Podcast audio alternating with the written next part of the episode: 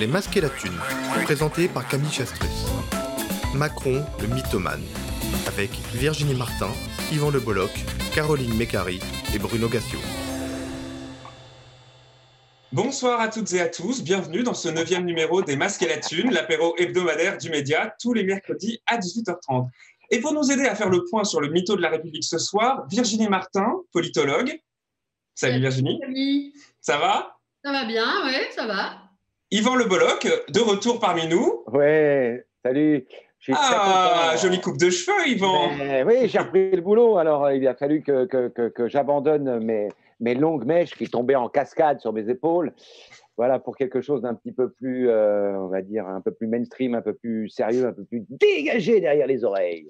On a Bruno Gassieux aussi avec nous ce soir, auteur. Salut Bruno. Ben, je vais bien, moi. Ça va? Ouais. Je suis à la campagne. Déjà, je suis sûr que vous m'entendez bien. Je suis à la campagne chez des amis. Euh, on parle de tout sauf de Macron. Euh, tout va bien. On mange dehors. Je prends le soleil. Je suis tout rouge. Euh, voilà, j'adore ça. C'est magnifique. Voilà, j'ai passé une 3-4 jours là merveilleusissime. Voilà. Et contrairement à toi, contrairement à toi, on a Caroline Beccari qui nous parle depuis son bureau. Salut Caroline. Salut à tout le monde. Oui, en effet, je suis encore au bureau. En effet, voilà. Moi, l'activité reprend, donc euh, bah, je travaille, je travaille, je travaille. Mais c'est un plaisir d'être avec vous ce soir. Un plaisir partagé. Et là, du coup, on est, on est tous. Euh, parce que Virginie, toi, tu es à Marseille, c'est ça? Oui, toujours, toujours, encore. Caroline, ton bureau, toi, tu es où? C'est où à Paris. Tu es à Paris. Oui. Et Yvan, toi, tu es de retour donc euh, sur Paris ou tu es quelque part pour des tournages? Non, non, non, non, non, je suis de retour sur, euh, euh, sur, euh, sur Paris. Mais j'habite sur un bateau, moi, donc tu vois, je bouge. Ah oui, tu es sur un bateau là? Non, tu nous parles depuis un bateau? Ah ok. Non, mais c'est intéressant parce que voilà, tout le monde nous parle n'importe où. C'est aussi pour ça que. C'est un peu plus large qu'un tabur. Hein. C'est déjà du beau bateau. Hein. C'est un truc, tu peux mettre un poêle, tu peux mettre un poêle, tu peux mettre un frigo, tu as de la place. Quoi. Mais c'est vrai que c'est pratique parce que il y, a plusieurs personnes qui nous demandent quand même si on pourrait pas essayer de se réunir en plateau, mais c'est vachement simple quand même du coup de, vous avoir là et de vous réunir pour euh, une petite heure euh, par, euh, par comme ça par, par webcam. C'est assez pratique, non? Vous, pour vous, en pensez quoi? Eh ben, par exemple, tu vois, si on était obligé de venir bosser sur un plateau, tu vois, je ne pourrais pas, par exemple, être en short. mais si, alors là, là, je suis pas d'accord.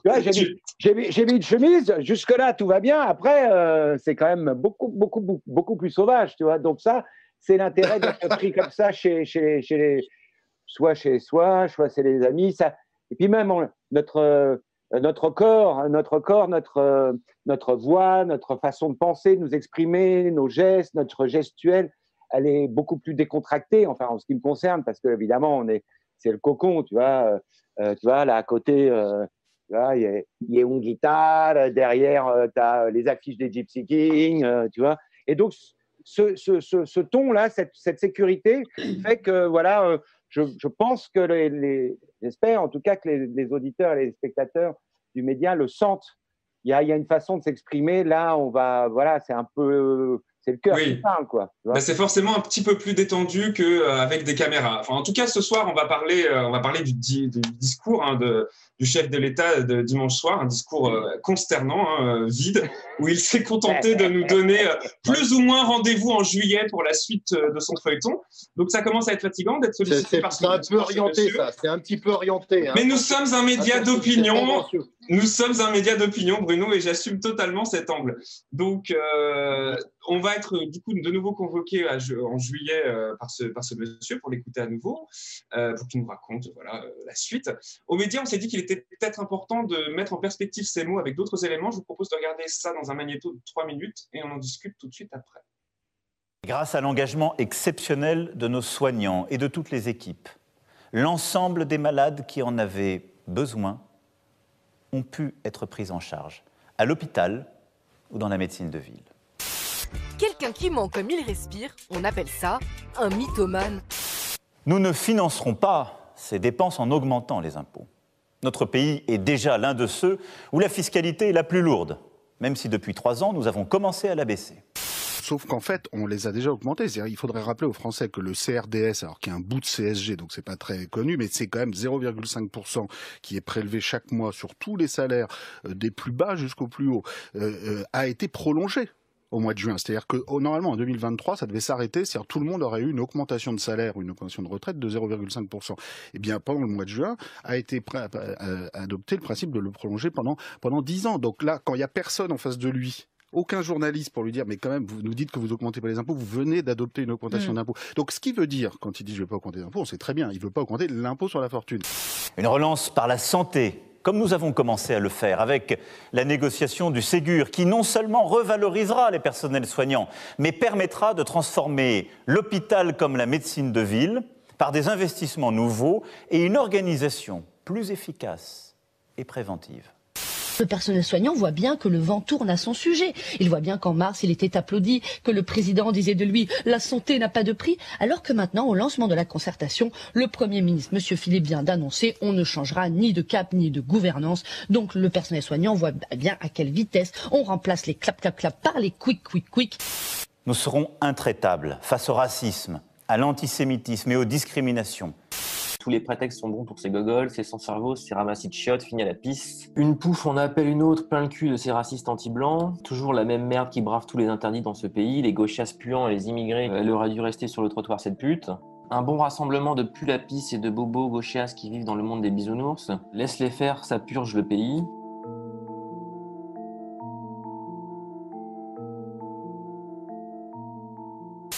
Cet ordre, ce sont les policiers et les gendarmes sur notre sol qui l'assurent.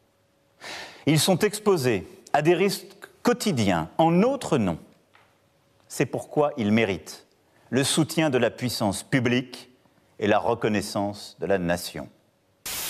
De toute façon, les gonzesses ne veulent pas de mecs bien, donc euh, tant pis. Elles prennent le dalle nègre euh, qui les saute et puis qui les lâche après, une fois qu'il a trouvé mieux. Ce combat noble est dévoyé lorsqu'il se transforme en communautarisme, en réécriture haineuse ou fausse du passé. Ce combat est inacceptable lorsqu'il est récupéré par les séparatistes. Ce combat, c'est à tout le monde. C'est les propos antisémites aujourd'hui. On est tous chrétiens, on est tous juifs, on est tous musulmans, on est tous toutes les religions, on est tous ensemble. Voilà, je sais pas vous, mais Macron m'a épuisé, moi, dimanche soir. Bruno, toi, tu as réussi à retenir quoi de ce discours? Moi? Oui, toi. tu ah, l'as pas écouté? Non, non, non. Pas, non, non. Non, non, j'arrête, j'arrête. Je te jure, je préfère boire un verre de pu que de l'écouter. je préfère. Non, non, j'ai vidé une fausse sceptique à la paille, tout ça, rouler une pelle à un veau, n'importe quoi de dégueulasse. Mais l'écouter me rend dingue. J'ai l'impression qu'on d'écouter un sketch de, de Las Palais, le rythme. Tu vois? Il est loisible, à chacun, de beurrer sa tartine. J'ai l'impression que, c'est un sketch euh, écrit par euh, Lepage et joué par Las Palais. Donc, il m'épuise. Je, suis d'accord avec toi. Moi, je suis épuisé de l'entendre, euh, ce rythme. Je suis épuisé d'entendre sa fausseté. je, je demanderais l'avis d'Yvan aussi. Quand tu es acteur, jouer aussi mal, être aussi mauvais, c'est presque insupportable. Et puis, pour dire ce qu'il a dit, c'est pas la peine, quoi j'ai l'impression que lui se donne du plaisir à être à la télévision. Je me demande même si c'est autorisé de se donner du plaisir à ce point devant tout le monde. Normalement, il devrait être condamné pour exhibitionnisme. Bah non, il a l'immunité. Il a l'immunité. je te dis. Caroline, qu'est-ce qu'il raconte sur les séparatistes, honnêtement? Il a, il a passé trop de temps avec Zemmour ou quoi? Non, non, non. Mais d'abord, je voudrais quand même dire quelque chose sur le discours d'Emmanuel Macron, si tu veux. Pour moi, c'est véritablement quelqu'un qui, en fait, sa vérité, c'est-à-dire ce qu'il énonce, n'a absolument aucun rapport avec la réalité. La réalité de ce que chacun d'entre nous, on peut vivre au, quotidien, dans les métiers que nous exerçons, dans les difficultés auxquelles nous sommes confrontés, dans la traversée du Covid, il ne veut pas la voir, il ne veut pas l'entendre. Et comme ça, elle le dérange, en réalité, il l'efface tout simplement, ça n'existe pas. C'est son propos, par exemple, sur les violences policières. Ça n'existe pas. Sur le racisme, d'une certaine manière, ça n'existe pas. Et comme sa, vérité ou son regard sur le monde est totalement déconnecté de la réalité que nous connaissons tous, toutes les décisions qu'il est amené à prendre ne peuvent être que de mauvaises décisions puisqu'elles ne sont pas fondées sur des faits objectifs. Et donc, au fond, c'est quelqu'un qui est un, enfin, un très très mauvais gouvernant, c'est un très très mauvais président. Il est certainement le plus mauvais président de la République que nous ayons eu depuis la Ve République. Et ça, ça c'est vraiment, euh, pour moi, c'est une évidence. Alors, évidemment, je comprends très bien quand Bruno dit j'en peux plus, moi non plus, j'en peux plus évidemment de ces discours creux qui sont tellement creux et tellement vides parce que ils, n'ont aucune corrélation avec le monde réel dans lequel nous vivons. Et c'est ça qui est, c'est ça qui est grave. C'est-à-dire que pour moi, Macron, c'est pas un mythomane en réalité. C'est quelqu'un dont la vérité n'a rien à voir avec la réalité que tous les citoyens peuvent être amenés à vivre. Et en ce sens, pour moi, il est comme Trump ou comme Bolsonaro. Évidemment, il y met un peu plus les formes, c'est-à-dire que le langage qu'il utilise est un langage qui est un langage, on va dire entre guillemets, châtié, ce, qui, ce que n'est pas le langage de Trump ou ce que n'est pas le langage de Bolsonaro, mais ils sont au fond identiques. Leur réalité, leur vérité n'a absolument aucun rapport avec la, la, réalité et le quotidien des citoyens que nous sommes. C'est pour ça qu'il nous met hors de nous, en fait. Ce qu'il énonce et la manière dont il mène sa politique peut conduire les citoyens à être hors d'eux. Ça rend fou, en fait, d'être dans une telle déconnexion de, la, de, de, de, ce que chacun de nous pouvons constater au, quotidien. Virginie, Virginie euh, là-dessus, euh, enfin, sur, ce que, sur ce que dit Caroline, tu es, plutôt d'accord? Oui, oui, moi je suis pas mal intervenue sur, sur les analyses le lendemain, euh, puisque ça fait partie de mon métier. Et comme Bruno, j'aimerais bien me, passer euh, euh, de, mes dimanches soirs devant le poste pour écouter ça. Ce qu'il y a aussi de, plus inquiétant par, euh, par rapport à ce que disait Caroline, c'est aussi que contrairement à un Bolsonaro ou à un Trump, mais pour moi, il est de cette trempe-là, nous sommes bien d'accord. Hein. Mais contrairement à eux, il est encore plus, comment dire, manipulateur en termes politiques. Parce que quelque part, euh, la politique de Trump ou de Bolsonaro sont identifiées, identifiables. Celle de Macron, dans ce type de discours, je dis bien dans ce type de discours, elle est très ambiguë.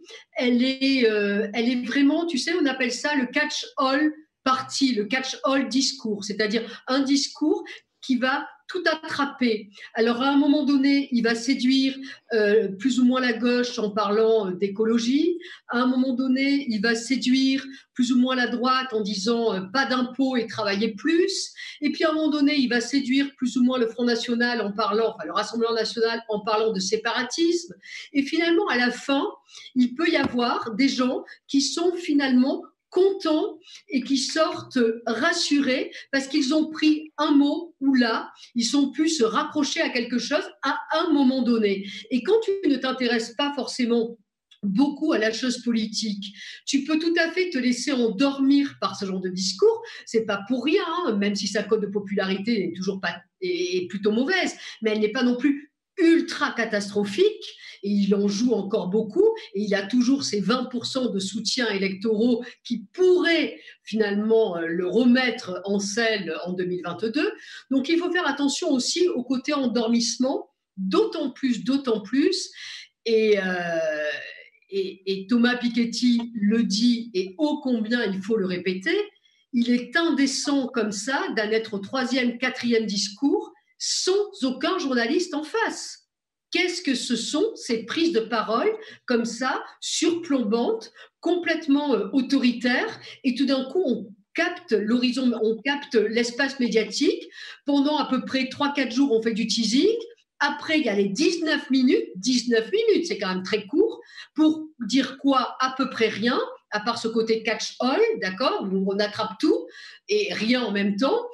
Et après, il nous fait du teasing, du teasing pour juillet, et il nous redonne rendez-vous en juillet, et là, il recapte encore l'attention.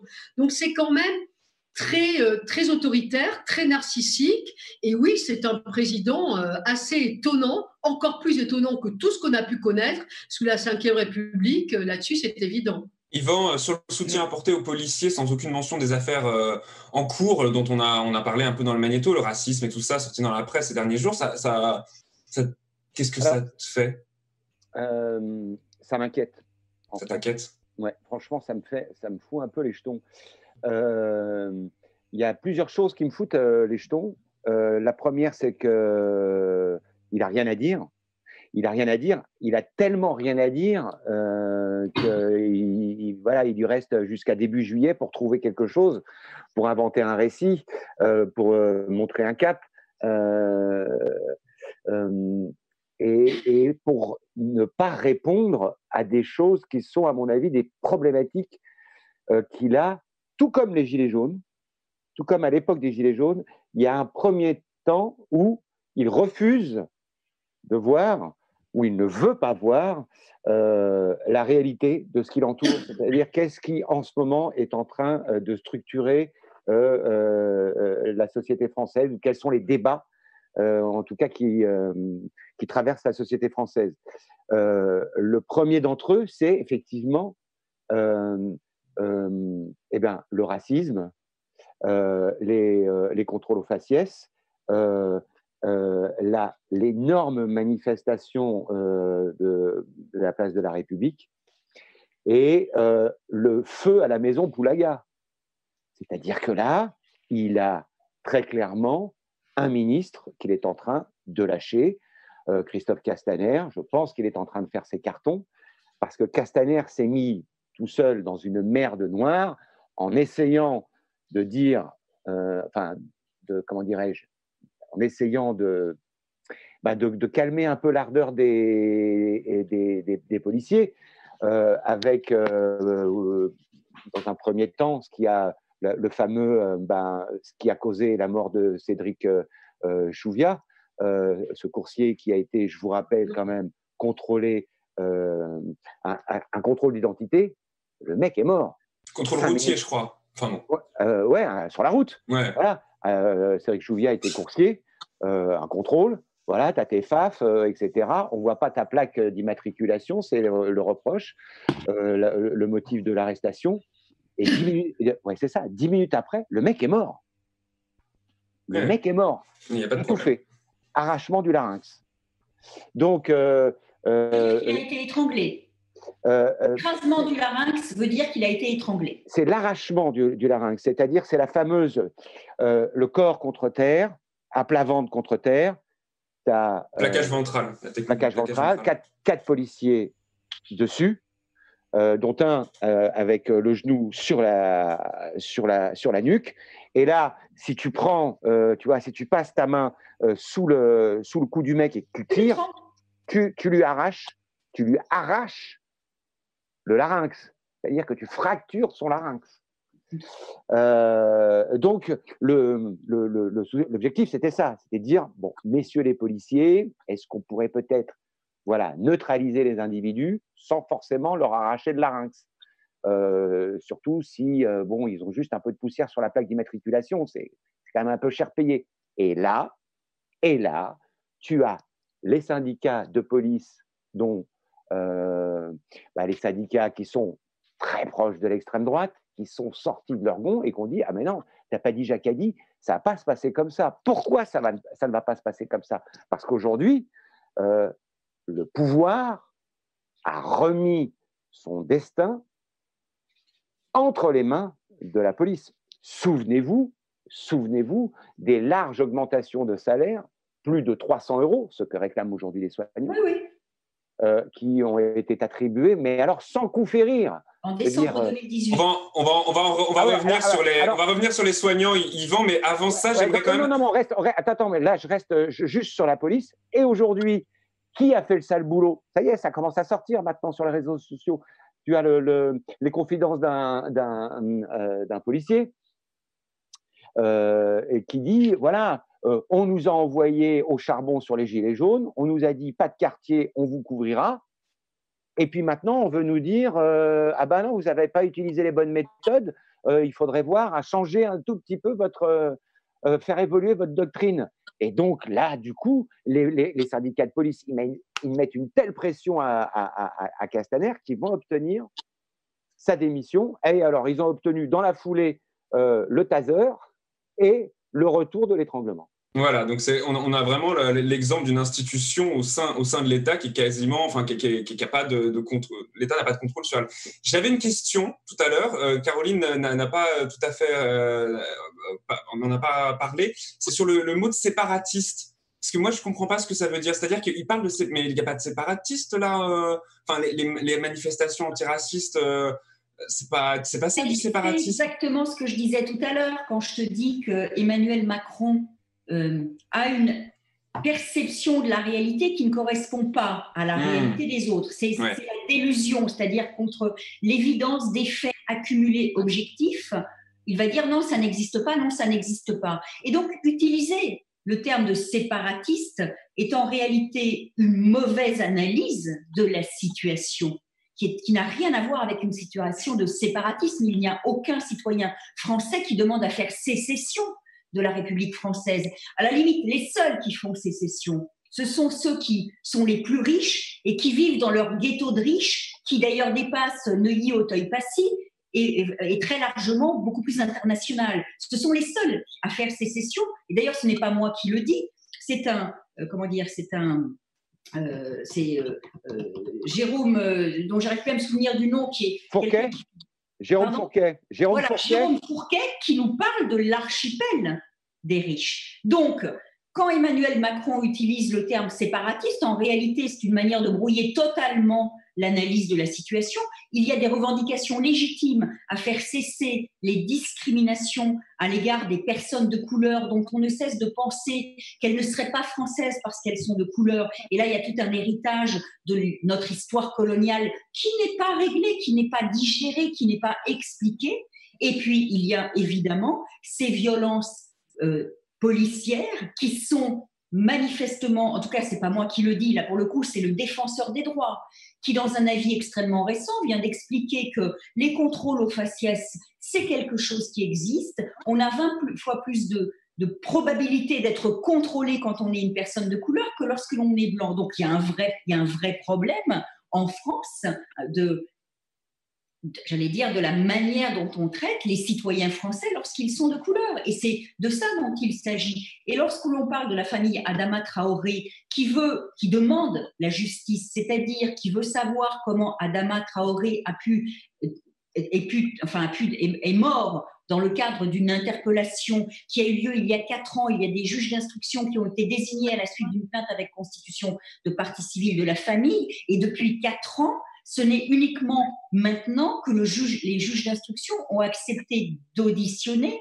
deux des témoins qui sont des gendarmes. Quatre ans pour obtenir l'audition de deux des témoins, c'est juste invraisemblable. Donc on voit bien que l'institution judiciaire aussi freine des quatre fers pour faire la lumière sur une histoire qui paraît être, enfin, sur laquelle il faut faire la lumière. Et qu'importe ce qu'a fait Adama Traoré, si c'est un petit délinquant ou pas, personne ne devrait mourir à la suite d'une interpellation tout à l'heure. Yvan, tu parlais de l'histoire de Éric euh, Chouviat, c'est pareil. Cédric. Cédric, oui. C'est- la même chose. Enfin, personne ne devrait mourir du fait d'être interpellé, quoi que la personne ait fait. Ou alors, on n'est plus dans une république et on accepte que les policiers jouent les punisseurs. Mais là, on n'est plus dans un État démocratique, on est dans un État policier. C'est pas du tout la même chose. Et donc, euh, euh, je voudrais revenir là-dessus deux minutes. Mais ça, ça me fait vraiment flipper parce que. Ah, Mais c'est euh, flippant. ça me fait vraiment flipper parce que hum, j'ai vraiment maintenant l'impression que c'est, ce sont les syndicats de police qui font la loi. C'est les mecs, maintenant, ils vont nous dire, mais comment il faut juger? Bientôt, ils vont venir. Bientôt, ils vont venir dans les prétoires. Ils vont dire, bon, alors, euh, non, mais là, c'est pas comme ça qu'il faut faire. Lui, il faut lui mettre 10 ans ferme. Euh, ça, c'est beaucoup trop laxiste, etc. Enfin, ils, vont faire. Ils, ne se contentent plus d'arrêter. Maintenant, ils donnent leur avis sur les, des, comptes rendus de justice. Et euh, je veux dire, euh, il y, a- quand même quelque chose qui, est très inquiétant là-dedans.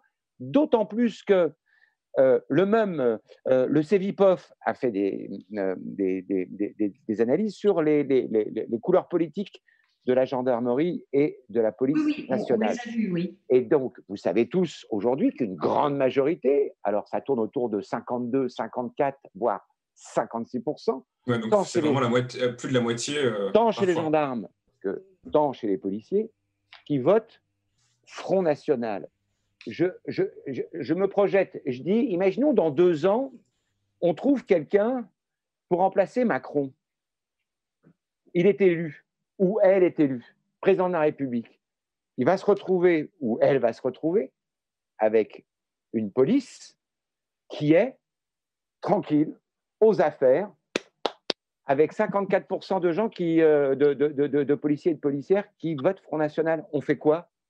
Alors, bien, bien- attendez, bien sûr, bien sûr, euh, euh, euh, on peut compter sur euh, Noam euh, Anouar, sur Alexandre Langlois du syndicat Vigie, mais je pense que vraiment, il y a un travail à faire pour se rapprocher euh, des 46 autres pourcents policiers et gendarmes euh, qui ont, par exemple, applaudi euh, le passage des, des, des aides On a vu dans le magnéto, là, oui. et des infirmières. À, à Nîmes et à Lille, il y a eu des applaudissements. voilà. C'est, voilà, c'est vers eux qu'il faut, euh, c'est eux qu'il faut soigner, c'est eux qu'il faut, qu'il faut chérir parce que on a besoin d'une police. Alors euh, dire voilà la police, euh, elle vote, elle vote à droite, elle est raciste, etc., etc. Mais une fois qu'on a dit ça, on fait quoi après que si jamais on gagne les élections? Si jamais il y a quelqu'un de, je sais pas, euh, tu vois, qui, qui nous offre des aubes meilleures, en, rétablissant plus de justice sociale, euh, qui a un vrai pro- euh, euh, programme écologique, etc. Euh, on fait quoi si on a une police qui est, qui est rongée de l'intérieur par le Front National? Mais c'est sûr que ça sera sûrement un enjeu de la, de la prochaine présidentielle. Bruno, toi, tu es, sur la même ligne qu'Yvan, tu es inquiet et en même temps, tu aimerais qu'on s'applaudisse un peu plus les uns les autres ou comment tu, comment tu te positionnes? Bah, je- honnêtement, honnêtement, je, je m'en tape complètement. Là, j'ai passé euh, dans les quatre jours que j'ai passé avec mes potes, il y en avait un du GIGN. Ah donc, tu vois, il y avait un mec du GIGN et quand tu lui parles de, il dit non, les gendarmes, c'est plutôt des gens bien. euh, euh, il est assez modéré, il est plutôt tranquille. C'est un mec d'un calme incroyable. Et après, tu lui parles de la BAC, il fait ouais, non, les baqueux, bon. Euh, et ils reconnaissent eux-mêmes les, les flics. Euh, lui, c'est un type qui fait de la protection rapprochée, c'est un type qui monte euh, sur des coups euh, monumentaux avec des, des prises d'otages, il est sur des choses comme ça. C'est des gens d'un calme incroyable, formés, euh, intelligents, ils font de la psychologie. Tu, vois. tu vas demander à un baqueux qui hurle dans un commissariat de joie quand, on, quand c'est lui qui aura le LBD pour aller tirer sur les gilets jaunes ou les infirmières ou les pompiers, c'est pas les mêmes. Donc Non, on est bien d'accord. On est bien d'accord que euh, oui, il faut une police. Il est, il est hors de question de vivre dans une société sans police, juste parce que ça me paraît impossible de ne pas arrêter un mec qui va me piquer ma mobilette. Tu vois, juste, voilà. Mais, euh, euh, Une de tes mobilettes? J'ai une mobilette, j'ai une mobilette, mais j'ai une mobilette assez grosse. Mais après, la formation, qui tu engages, quelle est la mission de la police? La mission, la première mission de la police, c'est d'obéir. Et j'a- j'aime bien qu'on les appelle les gardiens de la paix. On a eu une discussion justement il y a trois jours avec des, copains. Je leur disais, mais moi j'ai connu des, flics, c'était des, hirondelles, tu sais, ils avaient des espèces de cap, ils faisaient du vélo, ils avaient un képi. euh, Et puis après, il y a eu euh, Jospin et sa police de proximité, où tu avais des mecs dans les quartiers qui disaient, euh, Eh, machin, arrête de faire le con là, et puis pose ton pétard. Le, arrête de fumer, t'es gentil, va fumer chez toi, planque-toi un peu, provoque pas. Et ça se passait relativement bien. Et puis la doctrine Sarkozy est arrivée, on leur a dit on n'est pas là pour Organiser être, euh, des matchs de foot. euh, il faut que la police soit crainte. Les gens doivent craindre les flics, alors que je pense le contraire. Les gens ne doivent pas les craindre, ils doivent les respecter, pouvoir s'approcher d'un policier quand tu vas pas bien et de dire euh, là il y a un voleur, allez faire quelque chose. Ben, Et si euh, tu es, si tu as peur quand tu as la police en face de toi, ben, ça pose un problème quand tu vois un- un- des, des flics aujourd'hui dans la rue, en- à Paris en tout cas, je ne sais pas comment ça se passe dans les villes de province, mais à Paris, tu as des policiers, je ne parle pas des militaires, je parle vraiment de policiers, qui sont en tenue de combat. Ils ont des genouillères, ils ont euh, euh, un, un gilet pare-balles avec dedans la gazeuse, le flingue, les menottes, je ne sais quoi d'autre. Ils sont, ils sont harnachés. Ce sont des, des gens qui sont en guerre contre qui? Exactement Moi, j'en ai vu à Paris qui, arrêtaient des gens en, scooter. Alors, évidemment, ils étaient deux sur le scooter. Ils étaient noirs. Et est-ce que euh, on voyait pas bien la plaque? Est-ce qu'ils avaient grillé un feu rouge? Ou je ne sais quoi J'en sais rien. J'ai pas vu ça. J'ai pas vu le délit qui a fait qu'ils ont été arrêtés. Mais il y avait six ou sept mecs armés de, de mitrailleuses, d'armes de guerre chargées autour d'eux. Ça ne vaut pas ça. Ça vaut pas ça. Et je ne veux pas vivre dans un pays où j'ai ces gens-là dans la rue. Alors évidemment, on viendra nous dire il y a du terrorisme, état d'urgence, terroriste, donc on a fait rentrer dans le, dans le droit commun le, terrorisme. Mais donc les terroristes, ils ont gagné. Ils ont gagné les terroristes. Moi, dans mon pays, la France, un pays que j'aime, je veux, j'en respecte les lois au maximum. Parfois, je fais des excès de vitesse, mais je respecte les lois au maximum de mon pays. Et les gens qui m'arrêtent sont des gens en armes, en, tenue de combat.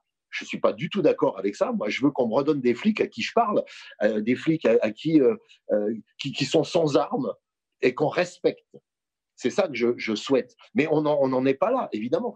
Caroline, je voulais juste te demander un truc. Tu as dit un truc, quelque chose. tu sais, il y, a, il y a, dans toute ma culture politique, on disait les hommes politiques mentent. Et là, tu es en train de nous dire, il ne ment pas. Il est dans un déni. Donc il y a quelque chose d'autre, mais euh, je préférerais qu'il mente. Parce qu'un menteur, tu peux lui dire, lui montrer qu'il ment. Mais lui, il ne comprend même pas qu'il ment. Absolument, c'est absolument ça. C'est un, un, énorme problème en réalité. C'est-à-dire ah oui, c'est un problème majeur. C'est-à-dire qu'il n'est pas en mesure d'entendre quoi que ce soit que nous disions si ça ne correspond pas à son décryptage de sa réalité ou de sa vérité. Je voudrais juste rebondir sur ce que tu viens de dire. Tu as dit sous Sarko, la police, elle a changé. Oui, elle a changé, tu sais pourquoi? Parce que Sarko, il a mis en place la RGPD, c'est-à-dire la diminution du nombre de fonctionnaires. Et sous Sarko, c'est 12 000 fonctionnaires des forces de l'ordre qui ont disparu, tout simplement. Ils ont disparu. Donc, pour compenser la, comment dire, la diminution du nombre de personnel, on a renforcé, j'allais dire, l'armement de ce personnel.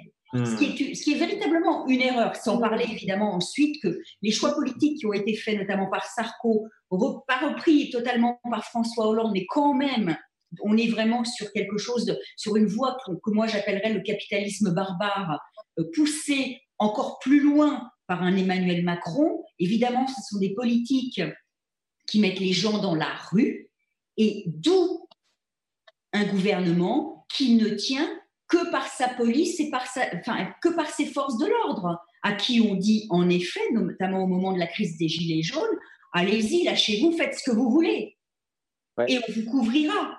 D'ailleurs, ça commence, à, ça commence à, à, se voir, tu vois. Mais ça se voit, toi et moi. Et, Non, il y, a des études, excuse-moi Caroline, il y a des études euh, qui commencent à sortir où, au niveau de la confiance dans la démocratie française, au niveau euh, justement des cadres démocratiques dans lesquels on peut s'exprimer, au niveau de la confiance à l'égard de la police, au niveau de la confiance au niveau de nos institutions et de nos hommes et de, nos femmes politiques, on est aujourd'hui au niveau de la Hongrie ou à peu près. D'accord? On a perdu environ 10 points euh, depuis quelques temps et quelques années. Donc on le voit, je veux dire, ça commence quand même aujourd'hui à un peu transpirer ici et là. Et je n'aime pas trop, en revanche, la comparaison euh, avec Le Pen. Je m'explique. Euh, tout à l'heure, ce que tu faisais, Yvan, hein, mais je te comprends bien sûr, hein. mais en même temps, qu'elle est, elle est dangereuse parce que je trouve qu'elle minimise la dangerosité de Macron. Parce que quelque part, et, moi j'ai beaucoup travaillé sur le Front National, notamment à Toulon, à Marignane et dans ces municipalités qui sont venues à un moment donné frontistes, hein, au milieu des années 90. Euh, et si tu veux, c'était évidemment le problème du front assez dur, souvent matiné d'incompétence et d'incapacité au pouvoir. Mais en revanche, les gens, les habitants de ces villes savaient que c'était le Front National et c'était très clair. Et donc, il y a eu des oppositions qui se sont créées, ou bien des adhésions, hein, l'un ou l'autre, évidemment. Hein. Et puis, il y a eu des oppositions plus ou moins virulentes, plus ou moins de salons, plus ou moins euh, armées, si je puis dire. Mais la chose était claire.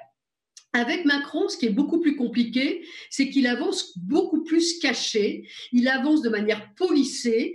Euh, tout à l'heure, Caroline disait le langage châtié. Oui, en effet, et comme je le disais aussi en préambule, toujours cette volonté d'aller séduire les uns les autres, les uns les autres. Hein, et avec aussi un langage creux. Et dans le creux, chacun y met ce qu'il veut d'une certaine manière. Et c'est ça le gros danger de l'affaire. Typiquement, dans son bouquin Révolution, il dit, euh, je me plais à dire ça tout le temps, mais il dit, il vaut mieux avoir des villes qui s'épanouissent, dans lesquelles les gens sont heureux. Rappelez-vous, la semaine dernière, il dit pareil. Il dit vivons heureux dans un environnement sain et heureux. Ben oui, forcément. C'est mieux quand les choses vont bien que quand les choses vont pas bien. hein. Grosso modo, on peut être assez d'accord avec ce truc. Et quand on a fini ces sophismes complètement débiles et creux et vides, et que les gens, et les gens sont, comment dire, sont anesthésiés anesthésié. Et son bouquin Révolution, qui s'appelle Révolution, mais qui est une anesthésie de feel-good politique complètement fake, c'est ça qui est beaucoup plus dangereux. Au moins, quand Marine Le Pen parle, ou quand qui vous voulez parle, Bolsonaro, ou Poutine, etc., on sait qui parle. Parce que souvent, combien les Américains ont écrit Maintenant, ils se sont calmés, mais combien est-ce qu'ils ont écrit de, de, de papiers sur Macron hyper, hyper confiant et il le comparait à Trudeau, à la Suède, à je ne sais qui? Mais non, non, il faut changer de logiciel. Et son côté euh, premier de la classe, ne serait-ce que physiquement, éteint éteint la surveillance, éteint l'éveil. C'est pour ça que la comparaison avec Le Pen, je trouve qu'on ne peut pas la faire de ce point de vue-là. On va, on va passer à la deuxième partie. Euh, je suis désolé, le débat est super intéressant, mais on a une deuxième partie avec un autre magnéto à traiter. Euh, si- pour ceux qui nous regardent, n'hésitez pas à mettre des pouces bleus, ça fait monter euh, la vidéo dans, dans les algorithmes de YouTube. Alors, hier, il y a eu plusieurs manifestations du personnel hospitalier qui ne comptent pas que les soignants. hein. Il y a plein de personnel hospitalier, c'est important de, de- le rappeler.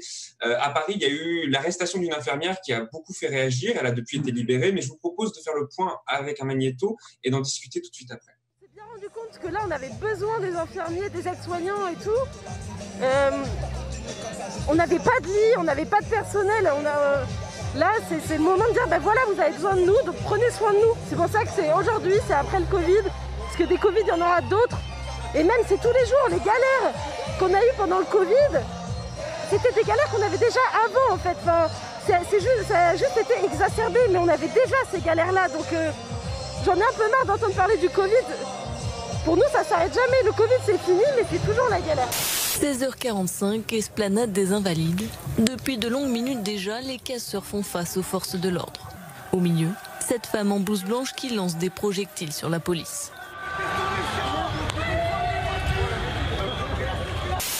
Je veux ma ventoline Je veux ma ventoline Je veux ma ventoline Je veux ma ventoline, s'il vous plaît. Je veux ma ventoline Vous allez la voir, madame, vous dégagez Pas de violence, hein, s'il vous- plaît. On va vous la donner, madame, c'est juste à côté, on vous dégage, dégage. Allez. Bah, on a été, euh, on a été alerté sur le fait effectivement qu'il y avait une infirmière du CHU de, Paul Brousse qui avait été effectivement interpellée, qui était en garde à vue. Voilà, euh, donc on nous a expliqué, on nous a donné les éléments. Donc Farida, euh, qui a effectivement 52 ans, qui est, mère de famille, qui travaille à la PHP depuis 17 ans. Voilà, donc en même temps on a reçu la vidéo hein, qui a été retweetée des milliers de fois de son interpellation dans des conditions effectivement qui sont quand même extrêmement violentes. Euh, voilà, qui sont, on, la tient par les cheveux, elle se fait maintenir avec euh, la, la jambe au niveau du cou. Euh, voilà, elle, réclame sa ventoline. Enfin bon, c'est insupportable. J'imagine un petit peu l'état d'esprit de ses enfants quand ils ont dû voir ça. Voilà, donc on est choqué parce que c'est quand même c'est personnel, c'est une infirmière. C'est ces gens qu'on a applaudis en mars, en avril, en mai, et que là on met en garde à vue effectivement au mois de juin.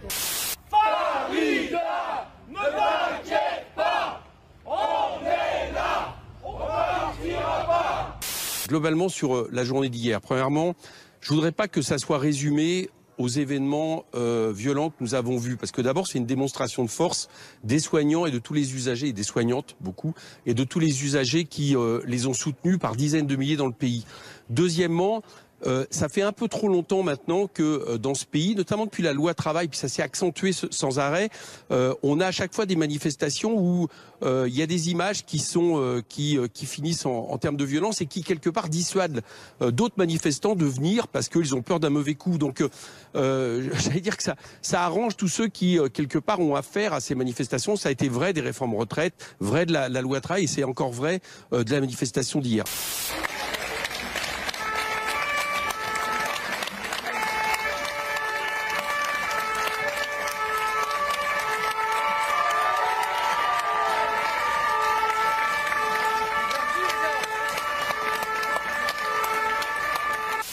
Voilà, ces dernières images ont été tournées à Nîmes et contrastent avec les scènes de tension qui ont eu lieu euh, hier à Paris. Yvan, euh, tu étais toi à la manifestation parisienne, non?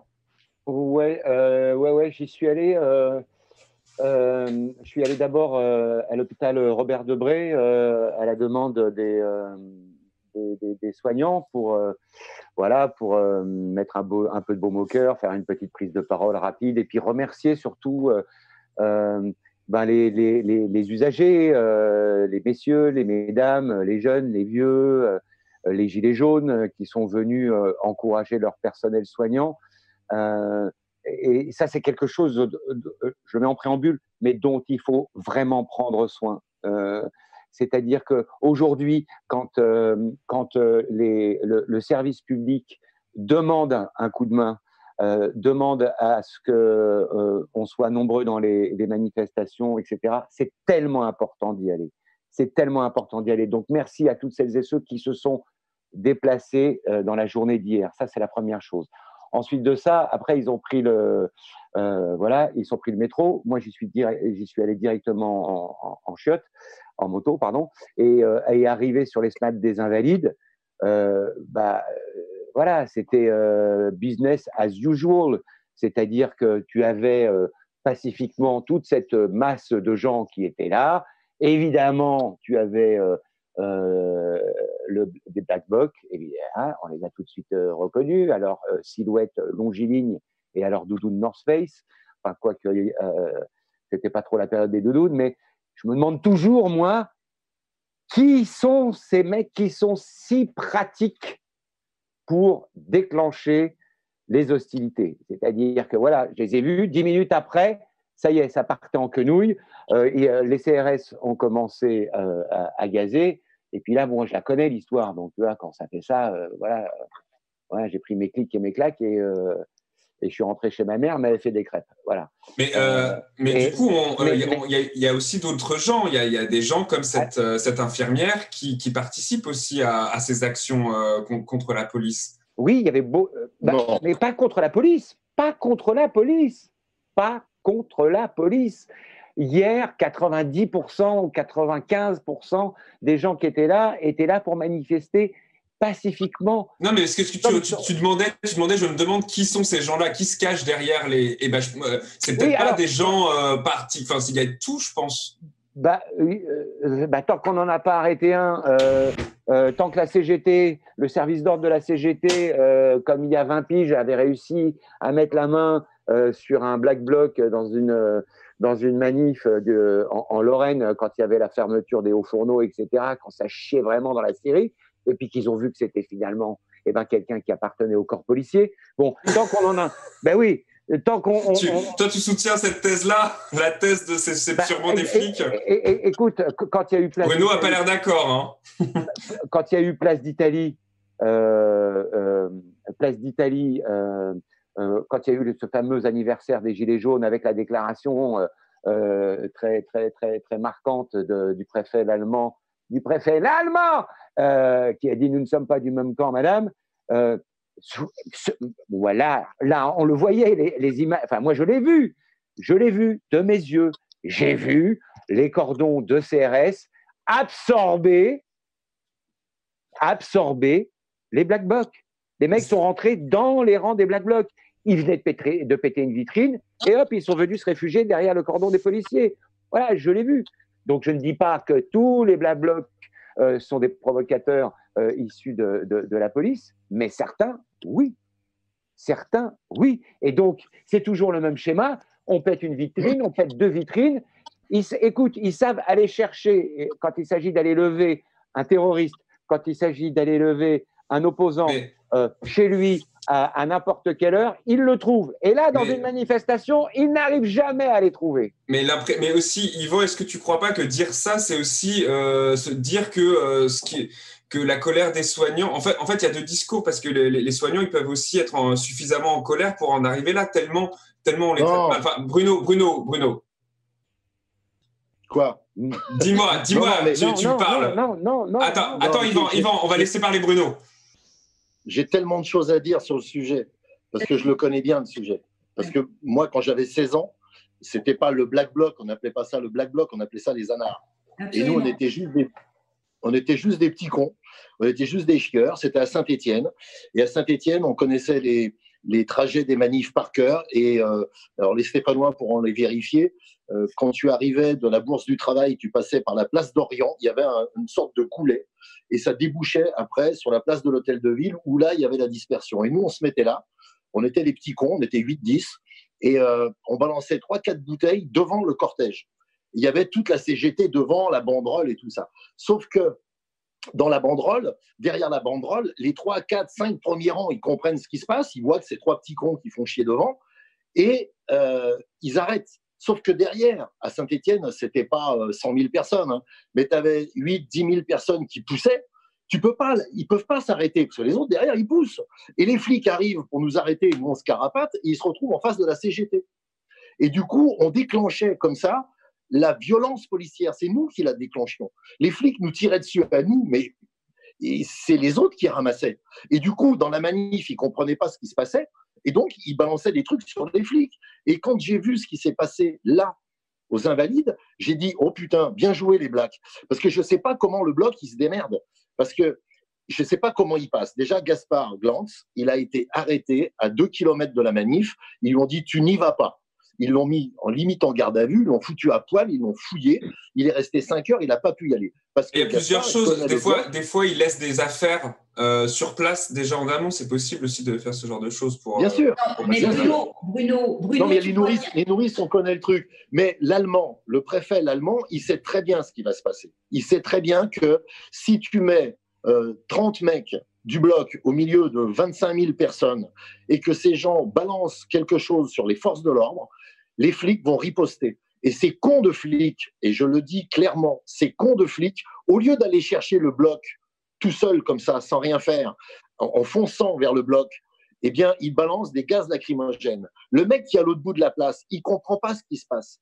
Pour, pour lui, le soignant ou la soignante, il est là pour manifester pacifiquement, il vient réclamer une augmentation et on lui balance des gaz. C'est ce qu'il voit.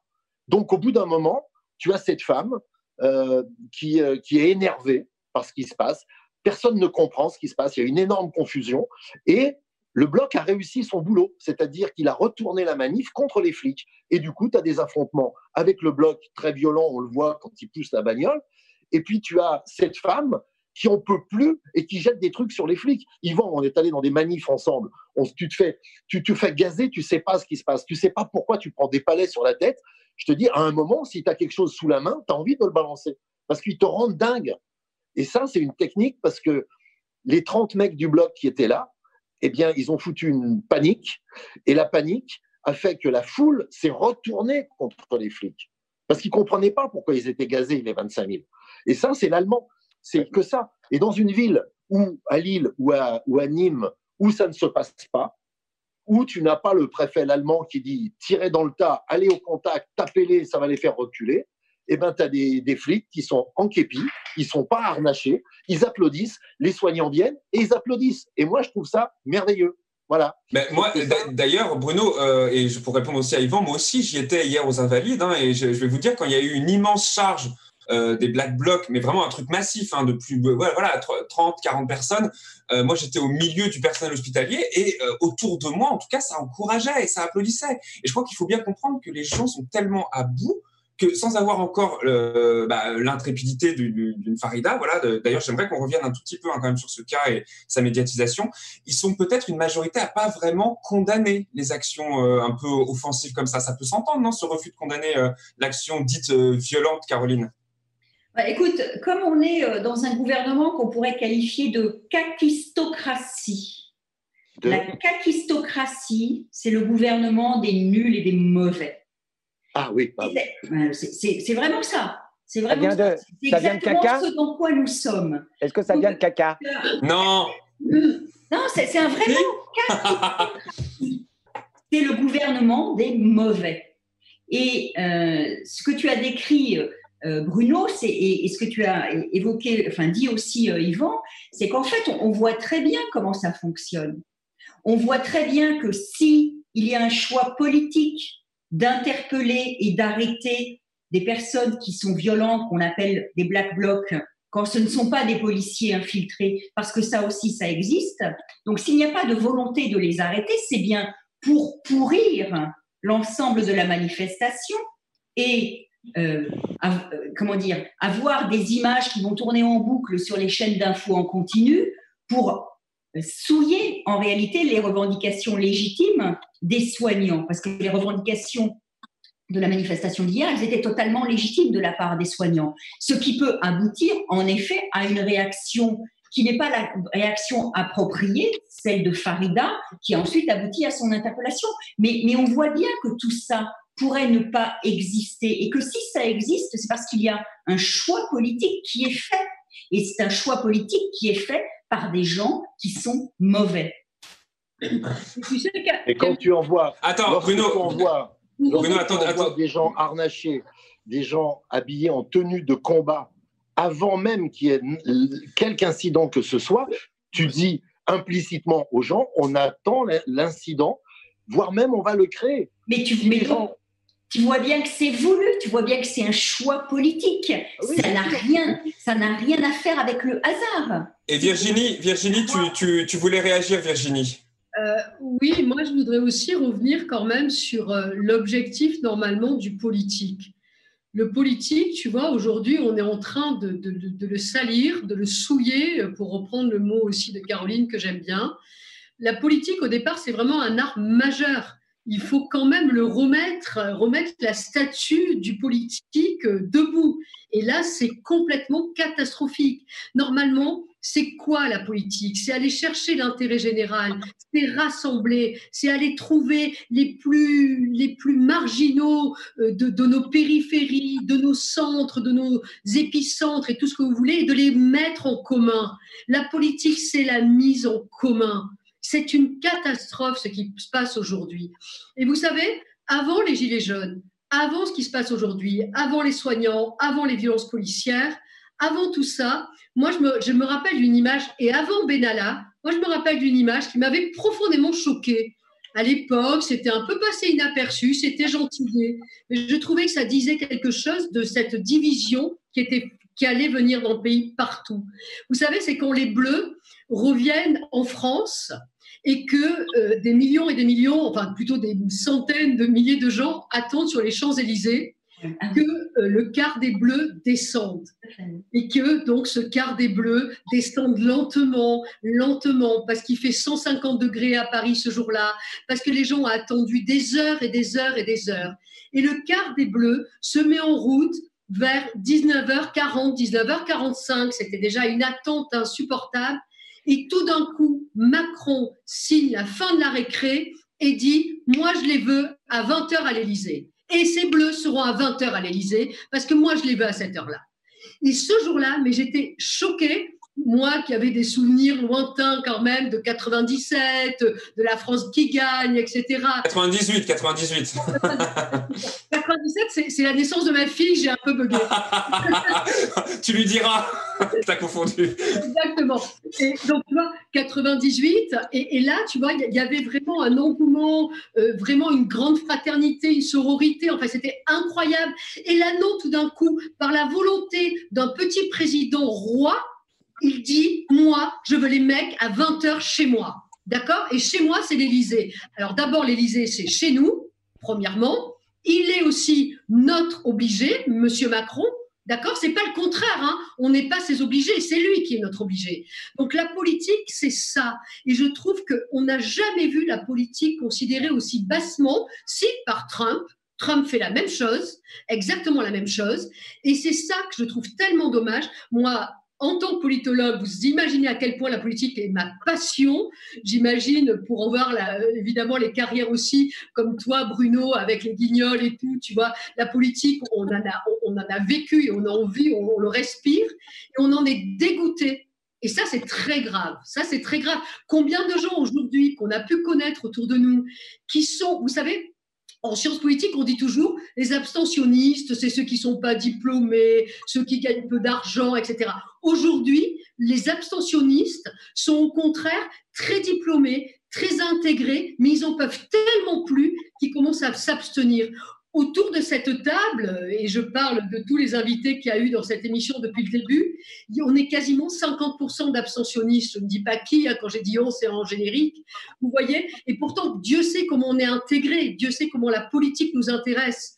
Et pourtant, on s'en détache parce que on a fini par en être dégoûté. Donc, on était dégoûté à l'époque par les affaires, par exemple, mais aujourd'hui, c'est plus les affaires, c'est la volonté de casser, de casser, de casser.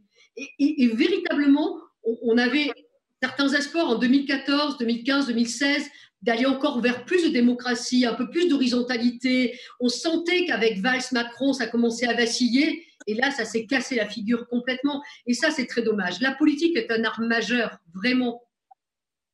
Euh, je, tiens, à dire que Yvan a été, euh, Yvan, a été déconnecté à cause de sa batterie et qu'il est de nouveau en salle d'attente. Si la régie peut le, faire revenir dans le programme, ce serait super. Caroline, j'avais en attendant une question un peu technique. Euh, les opérations de maintien de l'ordre, comme celles qu'on a vues hier aux Invalides, c'est des opérations de police administrative qui sont le fait de l'État. Quand on estime qu'il y a une faute non pas de l'agent mais de l'État, ça s'appelle une faute non détachable du service. Comment est-ce qu'on fait pour la faire reconnaître? Et typiquement, est-ce que tu crois que ça serait possible dans le cas de, cette infirmière qui a arrêté hier? Alors d'abord, en matière de responsabilité, il faut qu'il y ait un responsable. Donc il faut déjà arriver à identifier la personne qui est fonctionnaire responsable du préjudice qui aurait été causé par euh, ce responsable sur euh, le plaignant. Et donc ça, c'est déjà une chose extrêmement compliquée.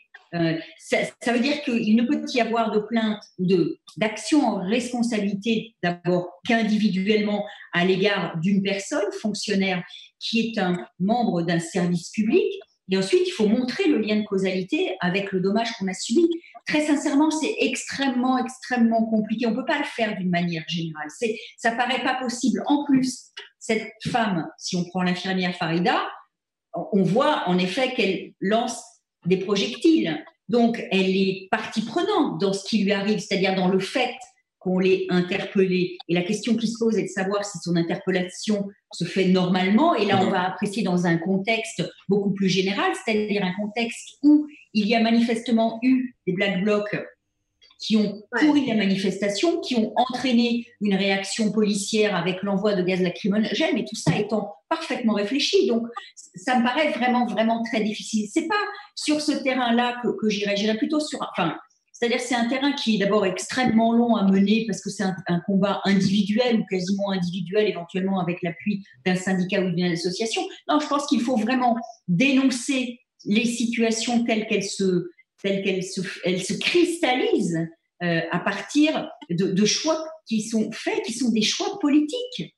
Quand vous faites le choix de faire venir l'Allemand qui était le préfet de Bordeaux à Paris, c'est que vous avez en tête réellement une idée de la manière dont vous allez maintenir l'ordre euh, dans la capitale. Absolument. Et quand, aussi, euh, et quand aussi Caroline, tu ne démissionnes pas quand il sort de son rôle et de sa. Ah, mais évidemment, évidemment. Non, non, mais c'est qu'il a. Tout ça n'est pas du hasard. Absolument.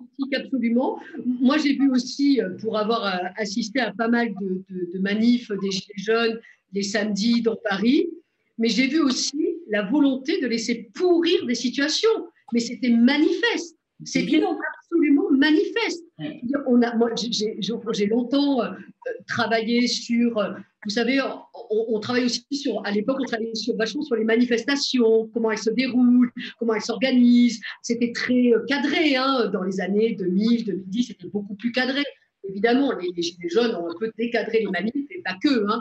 Mais là, moi, j'ai beaucoup observé, mais je n'avais jamais vu autant de volonté de salir une cause et, et de vouloir la laisser pourrir. Et après, pour revenir à ce que disait Caro au début, de nier les réalités. C'est pareil. Euh, Macron n'a jamais accompagné le moindre discours sur les Gilets jaunes. Il n'a jamais entendu les revendications légitimes.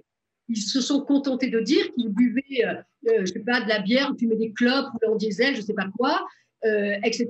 Les soignants, ok, dont acte, vous nous avez bien servi, maintenant dégagez.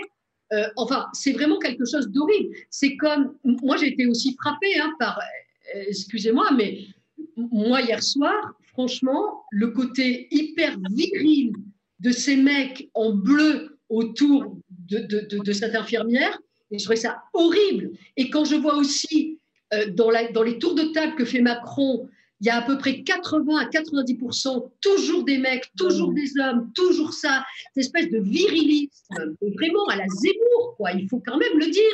C'est pas parce qu'il a sa gueule blonde là que ça change quelque chose dans les discours. D'ailleurs, euh, pardon, Non, une, seconde juste, j'interviens parce qu'après je vais plus y penser. C'est euh, je- Je vais y penser deux secondes, Camille. Je suis désolée, attends, attends. Et, et par rapport à ça, et pour revenir sur le mensonge, puisque c'était le sujet du jour, il avait dit le début, au début de son quinquennat, mon quinquennat sera féminin. Mon quinquennat sera féminin. On n'a jamais vu, à part les trucs obligatoires par la loi, l'Assemblée nationale, etc., on n'a jamais vu autant de, virilité assumée jusqu'à Griveaux, hein, lol, euh, euh, se déployer comme ça, se déployer comme ça dans un gouvernement. Enfin, c'est des trucs de, de l'ère de de Pasqua. Tu vois, on n'avait plus ça, plus vu ça depuis des années, quoi. Et je voulais dire de notre côté aux médias, euh, je, je pense qu'on fera une émission avec que des, des femmes en invité euh, pour la dernière des, des masques et la thune. Euh, Ah, d'accord. La prochaine, Voilà. la prochaine, la mecs. Ok, tout bien, tout bien. ça, ça, ça te va, ça te va, Bruno ça... Et vous savez, vous savez que le jeu, je, je suis d'accord moi avec tout ce que vous voulez. Le jeu, c'est l'égalité. C'est pas de donner une émission avec que des femmes. Le, le but, c'est que euh, toute l'année, tout le temps, c'est qu'on essaye au maximum d'équilibrer et de pas faire en sorte qu'il y ait des hommes et des femmes qui fassent des émissions, mais des individus qui fassent des émissions et ces individus doivent avoir un avis voilà, un peu intéressant. Après que, Mais justement, tu vois, comme moi je serai là, il y aura quand même un homme, tu vois, c'est pas bien grave ça, à l'écran. Hein, Yvan, ça te fait rire, je t'entends. Là-dessus, là- là-dessus, Bruno, je suis à la fois d'accord et pas d'accord avec toi. Parce que cette histoire d'individu, qui est très propre à l'universalisme à la française, Ça permet d'effacer. Et ça nous efface. Ça, effa- ça a beaucoup aussi effacé. Pourquoi ils ont toujours dit on va pas faire de on va pas faire de de, de, eh merde, de statistiques ethniques. Ça les a bien arrangé les statistiques ethniques qu'on n'en fasse pas parce que du coup on n'a pas pu comptabiliser combien euh, de blacks, combien d'arabes, etc. pouvaient pas rentrer en boîte et compagnie. Moi j'ai travaillé sur ces discriminations liées aux origines et à la couleur de peau, mais c'est l'enfer de travailler là-dessus en tant que sociologue. Ça a été hyper, hyper, hyper compliqué. Et donc, on nous empêche en fait de travailler là-dessus. Donc, les femmes, les hommes, bon, ok, c'est plus facile, on peut y aller direct. Mais les statistiques ethniques, c'est pareil. Donc, l'universalisme invisibilisant à la française, il est quand même aussi dangereux. C'est tout d'ailleurs, c'est l'idéologie valsienne qu'on retrouve notamment au printemps républicain et qui est très dangereuse aussi. Et, et- et il faut faire attention avec ça. Moi, je suis aussi. Non, non, mais je suis, Tu m'entends, Bruno je là-dessus suis d'accord pour faire attention. Je suis d'accord pour faire attention, mais euh, j'ai peut-être la prétention, peut-être un peu bête ou la naïveté de croire qu'aux médias, euh, on n'est pas comme ça et que on Mais a. c'est- mais justement, on n'a pas besoin. On n'a pas besoin de faire une émission avec que des femmes pour prouver que. Mais justement, Bruno, justement, on n'est pas comme ça. Et tu sais, et, euh, au final, il y a eu plein d'émissions où il y avait qu'une seule femme qui était invitée. Donc, au final, si on, va, on regarde sur toute la durée de l'émission, il y a eu plus de temps d'antenne donné à des hommes. En vérité, comme on n'est pas comme ça aux médias, on, on, on, on essaye de- de- d'avoir sur une saison entière de rétablir un- une forme d'équilibre. Voilà, exactement. Tu sais, Bruno, euh, je veux dire, euh, moi, je veux pas non plus essentialiser, d'accord? Je suis autre Hmm. chose qu'une femme, on est bien d'accord. Je suis aussi un Oui. individu universitaire, on est bien d'accord. Et tant Moi, mieux. je te vois plus comme une universitaire que comme une femme. Dans le cadre de ce qu'on est en train de faire là, tu n'es pas une femme pour moi. Tu es une universitaire avec un savoir que tu me transmets et que tu transmets aux gens qui nous regardent. Là- Si on devait avoir des rapports de séduction euh, entre nous, je te verrais comme quelqu'un du sexe opposé avec qui une relation est possible, puisque je suis hétérosexuel. Mais on n'est pas dans ce cadre-là. Donc, tant qu'on n'est pas dans ce cadre-là, pour moi, tu n'es pas une femme. Tu es Non, un cerveau qui a un avis. Non, ouais, mais- Le genre ne se limite pas à la sexualité. que mon, que mon champ, que mon champ possible en tant qu'universitaire, en tant que, que, que tout ce que tu veux, qui peut être mon CV ou le CV de Caroline, on a quand même eu des carrières marquées du sceau du féminin et on Oui. nous a aussi mis des plafonds de verre de dingue parce que femme, Bruno. Et du coup, on arrive aujourd'hui, certes avec notre savoir, mais moi j'ai dû bosser 15 fois plus que les mecs pour des salaires ridicules, tu vois. Et, et ça, c'est pareil justement que les statistiques ethniques, etc. Et c'est pour ça qu'à un moment donné, certes, je me sens individu, et tant mieux si tu me vois comme universitaire que je suis, et je t'en remercie d'ailleurs, mais néanmoins, j'ai dû ramer comme une femme, ce qui ne veut pas dire que les mecs ne Bien sûr. pas. Et donc, tu arrives, et tu arrives dans un milieu où on n'est pas comme ça du tout, et c'est nous qui payons pour les connards qui t'ont fait chier avant. Mais, mais moi, j'appelle pas ça Ah, payer. d'accord. j'appelle pas ça payer de laisser quatre femmes parler pendant une heure sur un plateau. Pardon, mais c'est pas un prix. euh, Eh, Bruno, ça fait 20 On siècles. parle pas de ça. Nous, ça On fait parle 20 pas siècles. Tu peux payer une journée, tu vas pas mourir. Partout, partout, il est- Mais moi, je m'en fous, je peux pas, je peux pas mercredi prochain, moi, je m'en faire. fous. Bah alors, qu'est-ce qu'il y a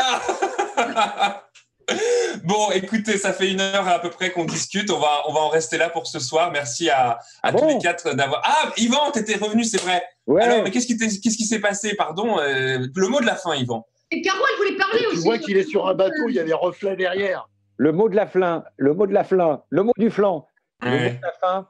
euh, je voudrais dire à toutes celles et tous ceux qui, qui, qui- qui nous écoutent ce soir ou qui vont découvrir l'émission en, en replay, euh, que euh, euh, ce- cet aimable média qui nous accueille et qui nous laisse une totale liberté euh, tout- toutes les semaines et qui s'appelle le média et qui nous laisse même la liberté parfois de nous ridiculiser, euh, je, euh, je vous en suis très reconnaissant, eh bien, ce média ne fonctionne que grâce à l'adhésion des spectateurs et des spectatrices. Donc, je ne saurais trop vous encourager à vous abonner aux médias, à convaincre vos voisins, vos cousins, les passants dans la rue, votre boulanger, votre charcutier, de regarder et de venir consulter, découvrir l'actualité sur le média. Voilà. Et si vous voulez nous faire un, un- un don ou devenir sociaux, c'est sur soutenez.lemediatv.fr. Est-ce que Caroline, tu avais un dernier mot à ajouter Non. avant que j'annonce? Eh bien, dans ce cas-là, on se quitte sur le dernier Voilà. morceau musical réalisé par Khaled Frick sur un texte écrit par Gaspard Glantz et interprété par Christophe Castaner. Bonne soirée et à mercredi prochain. La dernière fois qu'il a parlé de moi, son tweet c'était Tu n'es qu'une grosse merde, Castaner. Castaner, Castaner, une, une grosse merde, Castaner. Castaner, Castaner, tu n'es qu'une grosse merde, Castaner. Castaner, Castaner, une, grosse merde, Castaner. Castaner, Castaner. Put your hands up in the air. Put your hands up in the air. Put your hands up for Castaner. Put your hands up in the air. Put your hands up in the air. Put your hands up in the air. Put your hands up for Castaner. Put your hands up in the air. Put your hands up